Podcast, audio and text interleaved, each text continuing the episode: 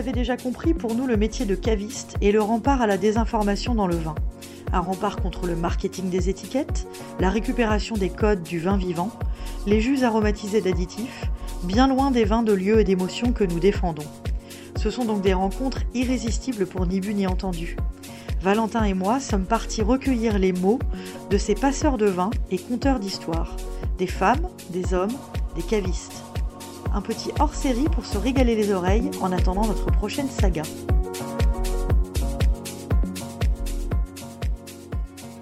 Bonjour, bien euh, on va parler aujourd'hui de ton métier, qui est celui du métier de caviste. Et tout d'abord, est-ce que tu pourrais te présenter sous cet angle assez succinctement sur, sur ce que tu fais, quelle est ton, ton activité et comment tu y es arrivé euh, globalement? Alors bah voilà, donc je suis caviste euh, depuis 2007. j'ai fait pour, pour, être caviste, enfin pour, pour ouvrir et accéder au financement pour l'achat de ma boutique, j'ai suivi une formation sur le métier de caviste, qui s'appelle la CQP caviste, en 2006, l'année 2006. Et puis euh, après, j'ai euh, acheté un premier fonds de commerce euh, dans le 13e arrondissement, à côté de la place italique, qui s'appelle la Cave du Moulin Vieux. Qui était déjà une boutique en place depuis 1981. Euh, qui a été inauguré d'ailleurs le jour de l'élection de François Mitterrand. Ah, d'accord. C'était post-68 art. Euh, donc voilà, j'ai continué ce commerce donc, qui, est toujours, qui, existe toujours. c'est comme ça que j'ai démarré le métier de caviste. J'ai pas toujours été caviste c'est un métier de, un métier de reconversion. Qu'est-ce que tu faisais avant? Alors avant, alors j'étais j'étais quand même dans le dans le tissu du vin parce que je j'étais dans des réseaux d'amis de, cavistes et puis je travaillais avec eux souvent ici ou là. Mais on va dire que le gros du gros, c'est que j'ai travaillé 6 euh, ans dans l'industrie du disque euh, euh, à la FNAC. Mmh. et puis j'ai une formation de musicien à la base. voilà. donc cette cave est en place depuis longtemps. Moi, je la tiens depuis donc 2007. Et puis voilà, j'en ai créé une deuxième deux ans plus tard, rue de Tolbiac toujours dans le 13e. Et puis une troisième plus euh, ouverte sur l'épicerie, euh, fromage, enfin une plus grande diversité, ce qui sera pour moi aussi important aujourd'hui de, de viser dans le métier, la diversité dans l'offre.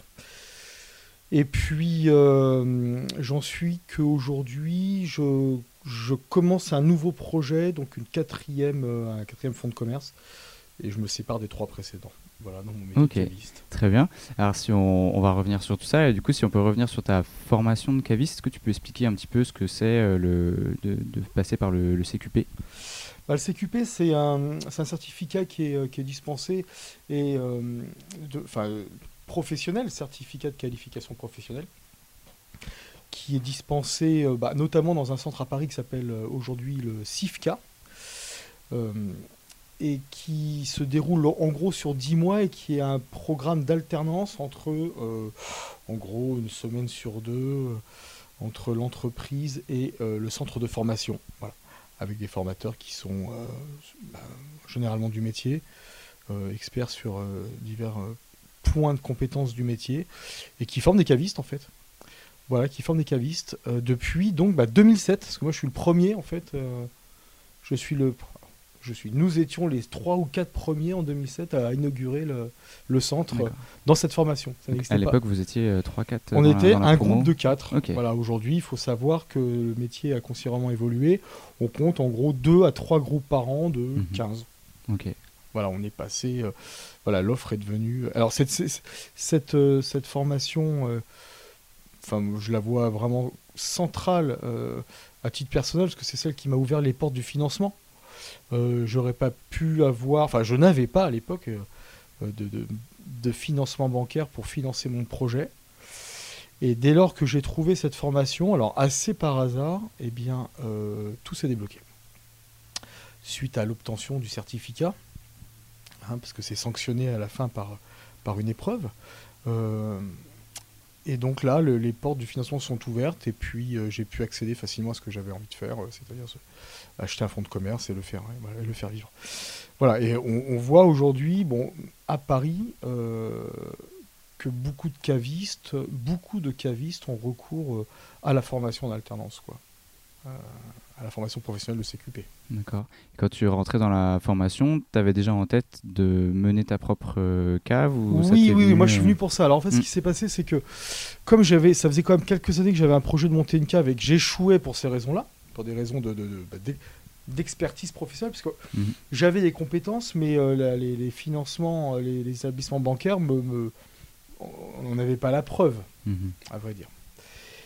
Et, et donc j'ai voulu acheter cette, ce fonds de commerce et je n'ai pas pu plus le faire, bien que ce soit un fonds de commerce déjà existant, etc. Et en fait, j'ai négocié, c'est un ami qui vendait cette cave. Et je lui ai dit de me prendre en alternance. Euh, donc il était déjà plus dans la cave. Donc j'étais déjà, j'étais à la fois moi patron et apprenant. Euh, j'étais dans cette boutique euh, en alternance entre, les, entre le centre de formation et cette boutique, dont le projet était clairement d'être de, de, de, la racheter au bout des 10 mois. C'était le projet. resté quand même pour te former. Euh, voilà, bah, et, mm. oui, et c'était très intéressant parce que du coup, sans vraiment le dire aux clients, on n'allait pas s'étendre sur le sujet, mais sans, sans, vraiment le dire aux clients, bah, j'ai aussi euh, bah, été formé pour apprendre à connaître mes clients. Mhm, Alors eux ont toujours compris, enfin, ils ont toujours su que que j'étais patron depuis le début, ou alors euh, au gérant de la boutique, on va dire. Voilà. Mhm. Et puis il y avait un autre salarié, on était tous les deux ensemble. Euh, et moi j'étais en gros bah, l'apprenant euh, repreneur quoi. Mhm. En fait, voilà. C'était vraiment ça. J'avais pas de c'était un projet qui était déjà en place depuis longtemps, il n'y avait pas de j'étais pas dans le point d'interrogation mhm. au, démarrage de cette formation quoi. J'ai pas de doute sur l'évolution du métier, mhm. de, enfin de mon métier. Voilà. Et euh, alors, du coup, qu'est-ce qui te motivait euh, concrètement à devenir, euh, enfin, à gérer ta propre cave et qu'est-ce qui te motivait autant, ton pourquoi un peu, même personnel, de, de, reprendre cette activité, d'avoir ce métier à plein temps? Oh, ben, C'est un ensemble de choses. Enfin, on va dire qu'il y a d'une part certainement des rencontres que j'ai faites. Euh, depuis les années 2000, des, des, des, des amis cavistes. Euh, sur... J'ai découvert le vin en 2000, moi, on, va dire, euh, voilà, chez les vignerons, dans des caves, etc. Bon, ça c'est une chose. Certainement un amour pour, pour, pour, le, pour le, le produit aussi, mhm. antérieurement à l'année 2000. Bon, je, vais, je, vais, avoir 50 ans là, cette année, donc je connais le vin depuis pas mal de temps, pour, voilà, au moins pour en déguster. Et puis après, certainement, une, une envie dans, dans, ça c'est je suis comme ça chaque individu euh, a ses schémas de vie. Moi j'avais certainement envie à un moment de quitter l'entreprise pour être indépendant. J'ai cherché un peu des voies diverses. Et puis ça c'est vite, apparu comme une évidence de me rapprocher de découvrir ce, ce milieu du vin euh, qui se mettait euh, tranquillement en place à la fin des années 2000 hein. c'était pas l'essor qu'on sait aujourd'hui. Le nombre de caves a quasi doublé à Paris d'ailleurs euh, en, 15 ans, euh, sans parler des, on y viendra peut-être, mais sans parler de la question des vins naturels, etc. Bon. Mais juste sur le plan purement du vin et du, métier, voilà. Et puis ce métier me plaisait aussi par les gens que je rencontrais. Je voyais une liberté, euh, travailler un produit, et puis ce, vin, ce vin qui a peut-être un rapport peut-être quasi sacré à l'homme. C'est-à-dire que quand on parle du vin, quand on dit aujourd'hui qu'on est caviste, le, parfois, souvent, on voit la lumière dans, les yeux des gens qui nous écoutent, quoi. C'est, alors, moi, je fais pas ça pour faire rêver les autres, mais on va dire que ça, tout ça a contribué certainement à un plaisir d'aller plus loin là-dedans, et puis une opportunité. Voilà, cette cave, en fait, je l'ai rachetée parce que j'ai une opportunité. Mhm. Voilà, c'est des, qui s'est présenté, voilà, qui en accord avec euh, tout à fait. la vision que J'ai croisé un chemin. Voilà, et puis ça, ça ne... Bon, moi j'étais déjà dans le commerce depuis 20, depuis, euh, enfin ça fait 20 ans que je suis dans le commerce. Hein, que ce soit ici, euh, aujourd'hui ou avant. Donc c'est quelque chose qui me plaît, le sens des relations commerciales me plaise. Euh, et je continue, donc euh, ça montre bien que le métier offre quand même des choses très intéressantes, très agréables. D'ailleurs, la cave, je le disais, est née en 81. Je suis, j'étais en 2007 le troisième gérant. Donc ça veut dire qu'en gros, on en fait un tous les 12, 10, 10, 15 ans en moyenne. Voilà. voilà. Ce qui est bien, ce qui est, ce qui est une bonne une bonne moyenne de, voilà, de, gérance. quoi. Et les autres que, as, euh, que tu as, c'est des caves que tu as ouvertes toi-même ou qui existaient déjà Non, alors, ouais, ouais, alors la, deuxième que j'ai. Que, alors, c'est une boucherie que j'ai rachetée deux ans après, euh, donc qui était vraiment dans un état pas possible. Donc, celle-là, j'ai transformé en fonds de commerce. Voilà, je l'ai, je l'ai vendu, euh, je l'ai vendu au repère de Bacchus deux ans après. Trois ans après. Bon, pour des raisons un peu compliquées, de, des raisons de santé de, mes, de mes collaborateurs, bon, c'était pas prévu pour être vendu, mais il y, a eu, y a eu des accidents de vie au milieu. Sinon, c'est une cave bah, qui existe toujours, hein, sous, une autre enseigne. Et puis, euh, et puis la troisième, euh, c'est une cave que j'ai rachetée qui était toute proche de la première, mais avec la réelle volonté de la transformer en épicerie. Donc c'est de sortir de la cave, garder quelques vins et faire voilà fromage, charcuterie, fruits et légumes. Euh, voilà, pour se constituer vraiment épicerie de quartier. Quoi. Hein.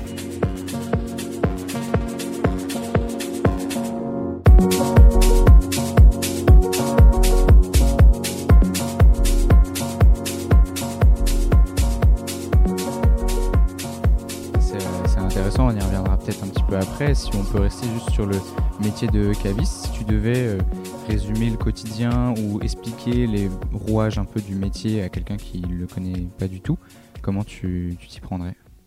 Bah, euh, Comme ça, les, idées pêle-mêle sont que euh, on s'en rend pas forcément compte, mais c'est un métier de, grosse euh, manutention.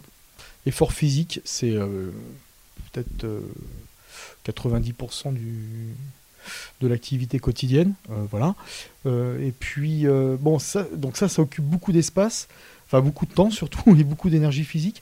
Après, il y a ce, qui est bon, ce qui, est génial dans ce métier et aussi à la fois compliqué, c'est que c'est vraiment plus que tout quelque chose où il faut être dans l'actualité du vin.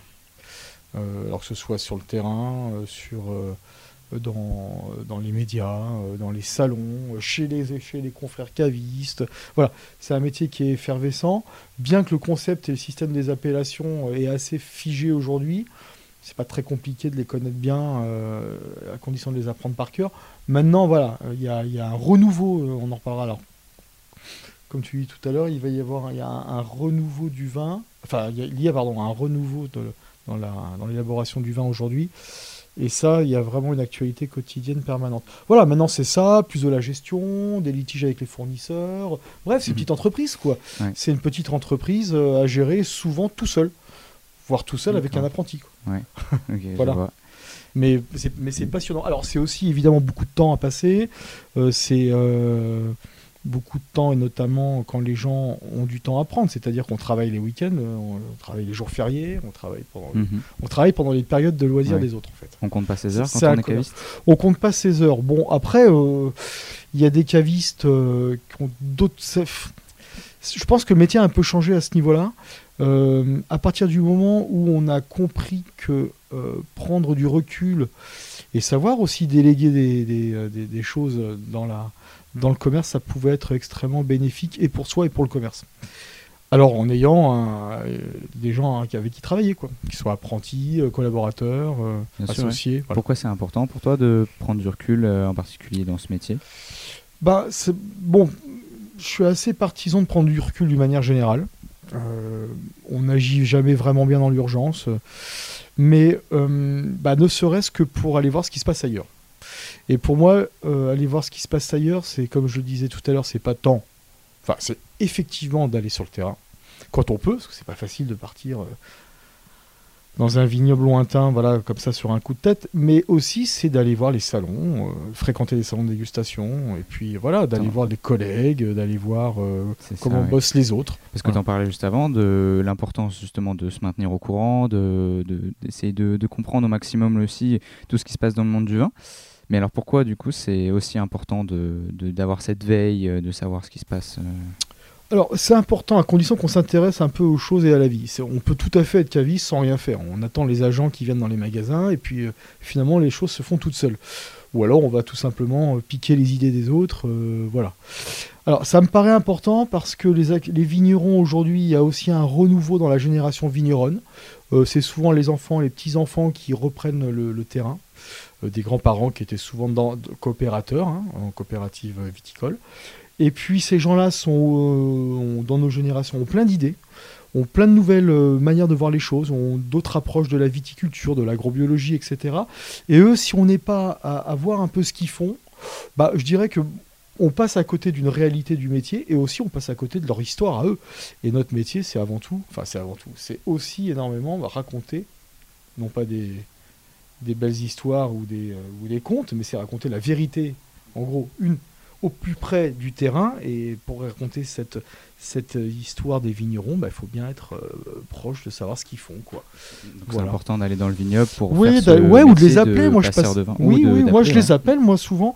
Euh, je- Alors on peut se renseigner, on peut se renseigner, on peut. Je passe beaucoup de temps dans, je, je bouquine, je vais sur internet, etc. Je discute.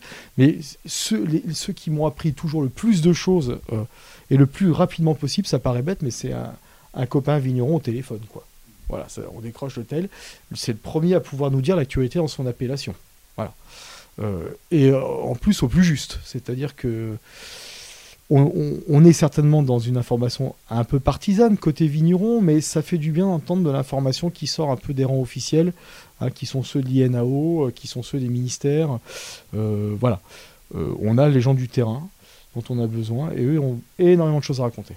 Et donc ça, faut, faut prendre du temps pour bah voilà, les voir, les recevoir, les faire venir, discuter avec eux. euh. Cette veille, elle est là. Que ça participe aussi au choix que tu fais euh, de, référencer tel et tel, tel et tel euh, type de vin, type de vigneron Comment ça se passe justement ça, cette, cette partie sélection Ou euh, est-ce que euh, tu vas euh, énormément écouter ce que, les, ce que tes clients vont venir, vont venir demander? Ou est-ce qu'il y a aussi une part importante de tes convictions personnelles, de ce que tu as envie de, de partager Comment ça se passe en fait cette sélection? Bah, il y a un peu tout ça. C'est-à-dire qu'à partir du moment où on décide de, de- de faire des recherches euh, à spectre large, quoi, tous azimuts, il y a tout ça qui rentre en ligne de compte. Évidemment, là, dans, ma, dans la boutique que je suis en train de créer, la dernière, euh, on, va, on va être en 100% euh, bio sur les vins. Enfin, 100%.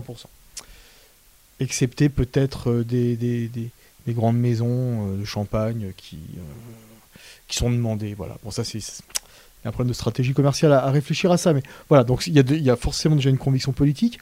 Après, euh, et du coup, c'est quelque chose dont je suis très. euh, alors, à laquelle je suis très attaché, puis je suis content de voir que ça se passe comme ça, parce que je reviens à la question, hein, mais il y a une dizaine d'années, enfin non, il y a 15 ans même, quand, quand j'ai commencé le métier, euh, je voyais des vignerons, il y avait beaucoup de vignerons qui étaient encore en conventionnel.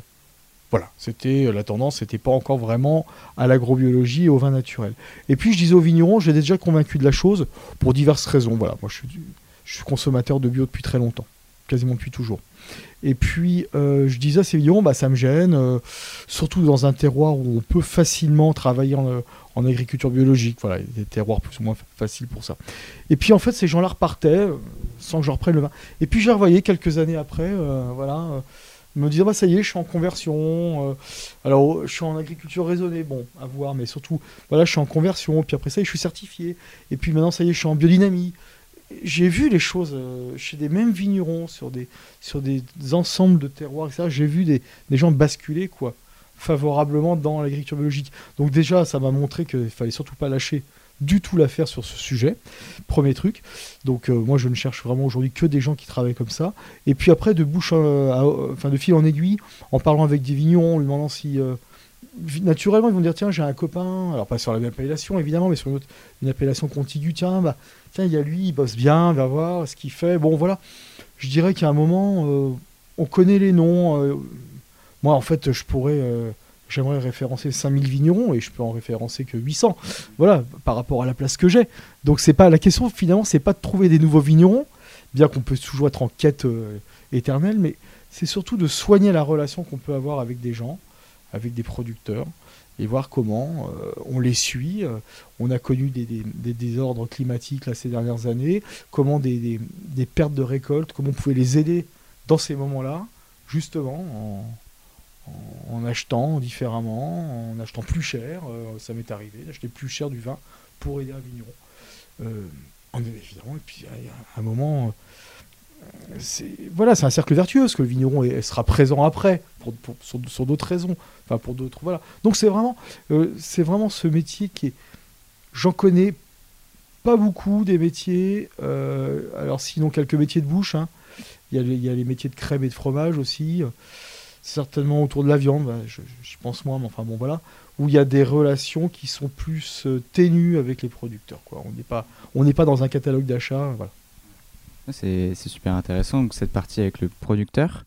Euh, est-ce qu'il y a aussi euh, une importance accordée dans la sélection ou même dans cette relation en général avec aussi les consommateurs qui vont bah, voilà, évoluer aussi au fil de ce qu'on leur propose ou eux-mêmes avoir des, demandes qui sont pas encore, où l'offre n'est pas encore assez présente Oui, alors ça c'est sûr. ça c'est évident que hum, je suis passé par plusieurs phases dans, ma, dans, mon métier d'acheteur. Il euh, y, a, le côté euh, on se fait plaisir. Et puis euh, ça c'est une chose, c'est notre identité. Et puis sur, des goûts, alors moi j'ai des, voilà, j'ai des, critères de sélection qui sont basés sur des critères organoleptiques assez précis. bon, bah, il y a des vins que j'aime, il y a des vins que j'aime moins, mais je m'interdis pas de rentrer des vins parce que euh, euh, c'est mon goût, mon, unique goût. Alors non, pas du tout. Là maintenant, je dirais que c'est très intéressant pour avoir eu plusieurs fonds de commerce, c'est que les, profils euh, de, clientèle, la typologie de la clientèle est souvent différente selon les quartiers. Et, et c'est vraiment une chose déterminante à prendre en compte quoi, pour, le référencement. Alors sans se renier évidemment. Après, moi, je suis caviste, je sais où je veux aller dans Paris, puis je sais où je veux pas aller euh, pour, aller à la rencontre d'une clientèle, euh, voilà, que, j'ai, avec laquelle j'ai envie de travailler, puis d'autres non, quoi. Bon. Donc, ce serait marrant, il y aurait une carte parisienne du, du vin à, établir euh, par quartier et arrondissement. Alors, je suis, et donc voilà, et c'est, juste là-dessus que. Enfin, c'est, je, je pense souvent en dégustant des vins à me dire tiens tel client il, je pense je peux il m'arrive de penser à des clients lorsque je référence un vin en me disant lundi prochain je lui en parle quoi voilà il, va, me fait confiance la demande des clients euh, là de, ce que tu dis elle est surtout concentrée sur le goût est-ce qu'ils ont aussi des attentes de ton point de vue, hein, de là où tu, peux travailler? Est-ce que tu vois aussi qu'il y a des attentes au niveau bah, de l'engagement environnemental euh, ou même euh, éthique, etc. Ouais, ouais, bien sûr. Alors c'est une, balance. Euh, ça a toujours été le cas. Euh, un, équilibre entre ce, qu'ils aiment déguster, certainement, et de plus en plus aujourd'hui, bon, il y a une accélération hein, euh, de, sur, un critère environnemental avec des enjeux plus écologiques. ça, c'est évident, on s'en rend compte. D'ailleurs, ça suit un peu la tendance bah, du vignoble. Hein. c'est des progressions Là, on est à grand gros à 10% des surfaces plantées. C'est des progressions à deux chiffres hein, chaque année. Donc, euh, alors c'est pas, ça reste, ça reste modeste, mais on sent que c'est très, très enclenché. Alors moi, je parle du, segment parisien. Euh, je connais euh, moins évidemment le profil en région, mais je peux pas croire que ça suit pas la tendance nationale c'est pas juste une épreuve de bobo, hein, l'agriculture biologique. Euh, il y a vraiment, c'est pas une mode comme j'entends euh, dans la bouche de certains clients, mais ça c'est assez facile de, de, démontrer que c'est pas du tout une mode en fait, et que c'est pas un sujet de, juste d'actualité, que c'est une nécessité. C'est une nécessité pour le consommateur. C'est euh, quelque chose que tu dis justement bah, à, des clients qui pourraient penser que ou laisser entendre que le bio est une mode. Est-ce que tu, tu, vas discuter de, de ça avec eux aussi? Oui, ça m'arrive. Alors sans être euh, pompeux, enfin pas pompeux, mais on a, voilà, on va pas. C'est pas l'idée, c'est pas de faire une démonstration à chaque fois, mais il y a des choses qu'on peut pas. Voilà, puisqu'on est un métier de prescripteur, je, pars du principe qu'il y a des choses qu'on peut pas laisser passer. Et euh, surtout, enfin, euh, on n'est pas dans le politique et, et, pas forcément non plus dans ce sujet dans le politiquement correct. Donc il y, a, en quelques arguments, c'est facile à expliquer. Mais quand les clients ils découvrent qu'en fait, quand ils sont dans une bouteille, quand ils dégustent un produit qui qui utilise, euh, dont la filière utilise entre 20 et 30% de la, des produits phytosanitaires en France, quand ils ont compris que un tiers de la chimie passe dans leur bouteille, euh, bah, ils changent un peu leur argument. Quoi. Mais c'est quand on commence à, comprendre les choses, que, enfin, à, les connaître, qu'on change. Donc, c'est pas très difficile de, en tout cas, de leur montrer que euh, cette voie est la bonne. Après, on peut pas avoir un retour tout de suite sur euh, investissement. Mais moi déjà, nous cavistes parisiens qui travaillons quand même pour beaucoup euh, sur ce type de vin, sur cette nouvelle génération de vins bio et de vins naturels, les gens viennent chez nous en, sachant. Voilà. Euh, il y, a des, chaînes de, boutiques à Paris qui sont pas du tout là-dedans. les gens savent où ils vont quand ils vont chez un caviste. Quoi, c'est pas une surprise. On n'est pas le caviste du village. Quoi, il y a plus de 400 caves à Paris, chaînes évidemment confondues, comprises. Donc bon, voilà, les gens. Euh, bah, d'ailleurs, on, on, voit juste pour sortir un tout petit peu des clous, on voit aujourd'hui là dans le quartier où je vais m'installer dans le nord de Paris, il y a un boucher bio il y a de la boulangerie bio, euh, voilà, donc quelqu'un qui va chez le boucher bio, c'est pas pour lui dire que ça sert, que la viande bio, c'est, ça sert à rien. S'il y va, c'est qu'il sait déjà si, pourquoi il y va. Donc nous, c'est pareil quand, les, gens voient des vins bio et naturels.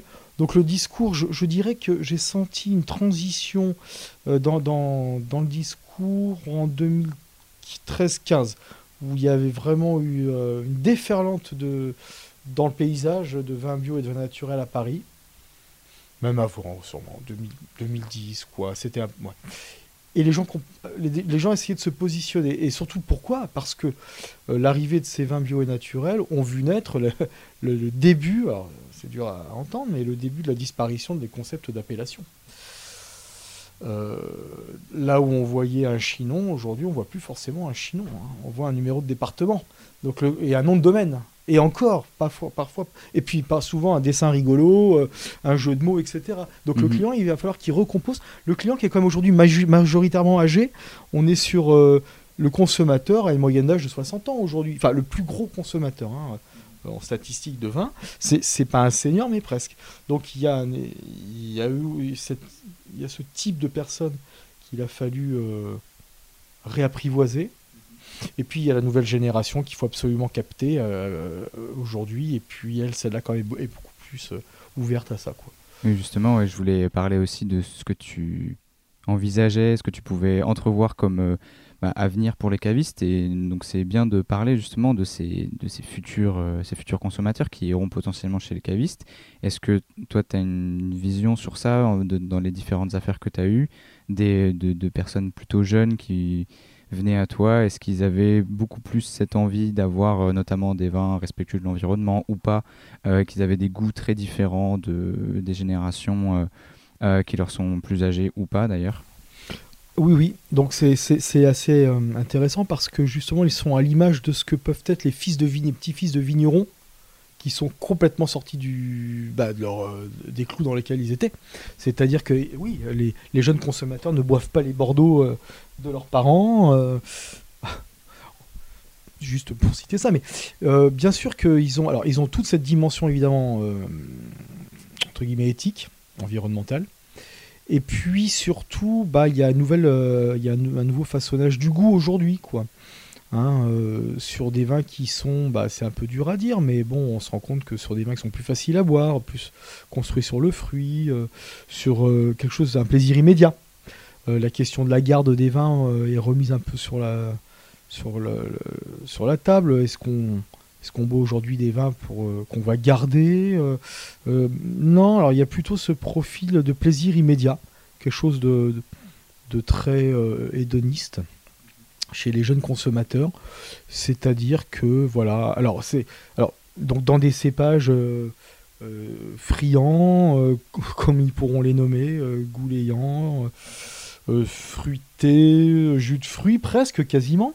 Ça c'est euh, le, premier volet gustatif. Et puis après il y a aussi la deuxième, une autre partie qui vient se greffer, bon au moins à Paris, enfin en tout cas chez les consommateurs parisiens, c'est cette idée des vins naturels avec des aspects plus ou moins déviants pour certains qu'on connaît, hein, d'accord Ces arômes totalement inhabituels et qui sont, alors, qui sont parfois accidentelles, mais qui sont aussi souvent recherchés par le consommateur, hein, sachant pas que c'est un accident. il y a eu les bêtises de Cambrai, il y a eu plein de trucs, mais il peut y avoir aussi les bêtises des vins naturels. Comme s'il fallait qu'un vin naturel ait tel, tel, tel, ou voilà. Mhm. Et c'est comme ça qu'on peut aussi les vendre. Donc là, on est vraiment sur une plaque, une, un carrefour des, euh, sur les attentes des clients, sur, le, sur la consommation on verra ce que ça dira dans 3, 4, 5 ans, mais la, nouvelle génération est en place. En même temps, il va bien falloir la capter. Ça, c'est une chose. Donc, la, jeune génération de clients, de consommateurs, c'est là où elle veut aller pour trouver ces vins-là. Hein, ils ont des repères de quartier, des caves, etc. Maintenant, ça, c'est le côté voilà, commerce. Il va y avoir une autre question à se poser très rapidement. notamment pour les instances en place, c'est la question des appellations et comment dans une complexité aujourd'hui d'appellations, on est un pays, un des pays au monde les plus compliqués, enfin compliqués, les plus riches en, nombre d'appellations, qui pour nous nous paraissent assez simples parce qu'on est dedans depuis longtemps, mais c'est pas simple pour nos enfants. Moi j'ai une fille de 18 ans. Euh, l'AOP, euh, c'est ce qui a fait la, ce ce qui a fait la renommée des terroirs à une époque, mais maintenant ça, on peut dire qu'il y a un peu moins de sens là-dessus aujourd'hui. Est-ce que c'est du coup, toujours pour parler de cette nouvelle génération de consommateurs, est-ce que c'est aussi quelque chose, un repère euh, qu'ils utilisent moins qui sont plus sur cette notion de goût et de d'éthique environnementale ou à la limite de terroir mais sans dans le sens euh, authenticité de, que le vin ait la, gueule de là où il vient, mais sans euh, forcément qu'il y ait une belle étiquette avec euh, le, nom qu'il faut dessus. oui, alors chez, cette nouvelle génération de consommateurs, la question de, de l'appellation de l'AOP, c'est fini. Enfin, pour moi, c'est on vient plus me chercher un Saint-Nicolas de Bourgueil, un Corbière ou un encore que faut voir. Mais non, là, c'est là les, ce que je vois, c'est qu'ils viennent acheter déjà une relation avec le caviste euh, dans le conseil. Ça paraît dommage, euh, ça paraît, enfin pas dommage, c'est, mais c'est, c'est comme ça, c'est qu'aujourd'hui on est dans la sphère de, de l'image. Hein. Euh, Pierre Bourdieu en parle depuis 30 ans. et Régis Debray aussi d'ailleurs. parce qu'on peut, on, va pas les citer, mais c'est donc la sphère, on est dans la médiologie, on est dans la sphère de l'image, donc de la représentation. Donc je dis ça euh, parce que la question de la gestion des étiquettes sur les bouteilles est extrêmement importante. Et aujourd'hui, euh, il y a, autant il y a 20 ans on disait que telle personne était buveuse d'étiquettes, en parlant de grands crus classés ou de châteaux, on boit des étiquettes. Mais aujourd'hui, on va boire des étiquettes. Bon, ce ne sera pas du tout les mêmes jus à l'intérieur, mais on va boire, on va, on va acheter aussi parce que l'étiquette euh, attire. Euh, c'est un clin d'œil quelque chose, un jeu de mots, un truc marrant. Euh. T'as des clients qui te disent, je, je, qui, qui, te prennent une bouteille parce qu'ils trouvent que l'étiquette est jolie. Ah ouais. Oui, complètement. que ce soit d'ailleurs l'étiquette, la couleur des vins, euh, enfin tout ce travail, et je pense notamment au vin rosé, euh, fait partie complètement de la. C'est dur à dire, mais d'un nouveau marketing de, vente. Ouais. Donc, euh, voilà, c'est. Alors, pour moi, c'est encore fragile parce que cette génération se cherche. On a beau voir que ça prend quand même. Euh, aujourd'hui, on est quand même obligé de constater que les jeunes sont moins branchés par le vin euh, et plus par euh, d'autres spiritueux, quoi. D'accord? Ou alors du cocktail.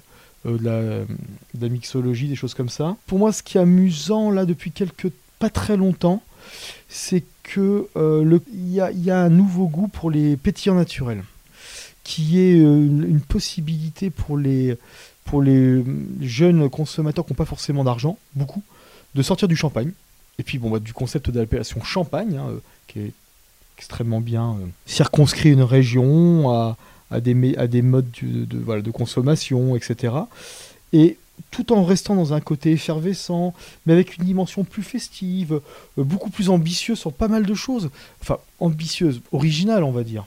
Puis il y a un profil souvent plus sur le fruit qui colle avec les, les, attentes euh, gustatives dont tu parlais tout à l'heure Ouais, du fruit, euh, des, arômes nouveaux, parce qu'on sort des cépages classiques, hein, on fait rentrer à peu près tous les cépages qu'on veut maintenant, les pions naturels.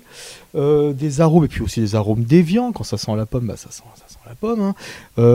et puis peut-être un peu plus de sucre. La question du sucre, on n'en parle pas, mais c'est une saveur aujourd'hui qui a pris toute sa toute une, toute une dimension dans le vin. C'est-à-dire qu'aujourd'hui, on cherche quand même beaucoup plus des vins qui soient qui seraient plus sucrés, euh, plus fruits surmûris, euh, euh, plus confits, entre guillemets, hein, mm. qui est devenu une mode en 20 ans. Dans les arômes, après, il y a aussi une demande de, justement de vin sans sucre, enfin sans euh, voilà, avec le moins de sucre euh, possible aussi. Euh. c'est dans le, goût, mais pas dans le, fait qu'il y ait vraiment beaucoup de sucre. On fait globalement la guerre au sucre. Je il n'y a qu'à voir les ventes de vins liquoreux. Absolument. alors je pensais, alors c'est marrant, tu poses la question. Je pensais exactement à ça, car je pensais, je ne sais plus à quelle occasion hier, je pensais à un, producteur de sauterne. Je parlais sauterne hier avec des gens, et en fait l'idée c'est que oui, il y a un effondrement de ces vins là des vins qui soient des vins naturellement doux ou des vins doux naturels. Maintenant, quand je parle de sucre, c'est pas dans, ni dans la question des, du surmûri ou du, des vendanges tardives, donc, ou des vins qui sont élaborés par mutage. Non, c'est plus de voir des vins qui seraient un tout petit peu plus sucrés que des vins très secs. alors, c'est quoi? C'est 3-4 grammes, c'est 3 grammes, mais naturel. Euh, c'est un pet nat, ça peut être, ça peut partir un peu plus sur des sucres résiduels. C'est pas liquoreux, mais c'est, on va dire, plus rond, euh, plus. Euh, voilà, plus aujourd'hui. voilà, je pense que si on dégustait les vins il y a, comme on les buvait il y a 50 ans, on serait surpris. même, avant, mais bon, on serait surpris de les voir parfois, on, les qualifierait d'acide. Mm. Parce qu'aujourd'hui, quand on dit 3 grammes, il faut se dire qu'un moelleux, c'est euh, au-dessus de 50, voire enfin, bien Ah bah les euh. sauteurs, vous montez à plus de 200 grammes. Voilà, euh, donc, 3, ça reste sucre, vraiment sucre par litre. Voilà, 3, c'est... il faut se remettre sur l'échelle, par exemple, des dosages en champagne. Quand on, quand on prend un champagne classique dans un magasin où c'est écrit brut, en gros, on est entre 6 et 12 grammes. Voilà. Mhm. Donc c'est même moins. Mais ce que je. Mais bon, après, c'est une question de perception et d'appréciation du sucre. Mhm. Hein, en, bouche. Ça, c'est chacun est différent. Bon, voilà. Non, ce que je veux dire, c'est que pour reprendre le fil de la de, la discussion, c'est que cette, euh, cette arrivée des vins naturels a ouvert énormément la voie euh, à une nouvelle génération de consommateurs pour accéder euh, bah, au, vin et à la dégustation à prix intéressant. Un pet nat, ça coûte entre 12 et